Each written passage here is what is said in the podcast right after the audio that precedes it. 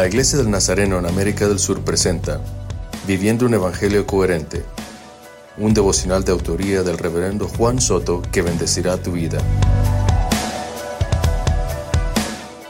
Santiago capítulo 1 verso 19 nos dice que todos ustedes deben estar listos para escuchar, en cambio deben ser lentos para hablar y para enojarse. Uno de los propósitos de la carta de Santiago es que sus receptores desarrollen una vida cristiana coherente y práctica, desechando hábitos destructivos que contradigan su fe. No sé para ustedes qué tan fácil ha sido aprender a escuchar. Para mí ha sido muy difícil y he cometido muchos errores por no escuchar y hablar sin pensar. He tenido que aprender a guardar silencio y escuchar con atención las instrucciones o necesidades de mi esposa, mis hijos, discípulos, autoridades, etc. El que mucho habla, mucho hierra, y en las muchas palabras no hay sabiduría.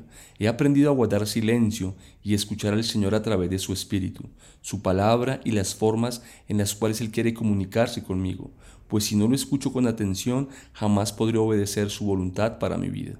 Hablar sin pensar casi siempre termina en conflictos, lo cual genera iras y contiendas, lo cual habla mal de nosotros y evidencia la falta del control que tiene el Espíritu Santo sobre nuestra manera de hablar y reaccionar. Pidámoslo hoy al Señor que nos dé dominio propio sobre nuestra lengua y reacciones incorrectas como la ira. Señor, Gracias por este día. Te pido en el nombre de Jesús que nos ayudes a escuchar atentamente tu voz y las instrucciones que recibimos de otros. Por favor, ayúdanos a poner freno a nuestra lengua y danos dominio propio sobre nuestras emociones y reacciones. Amén.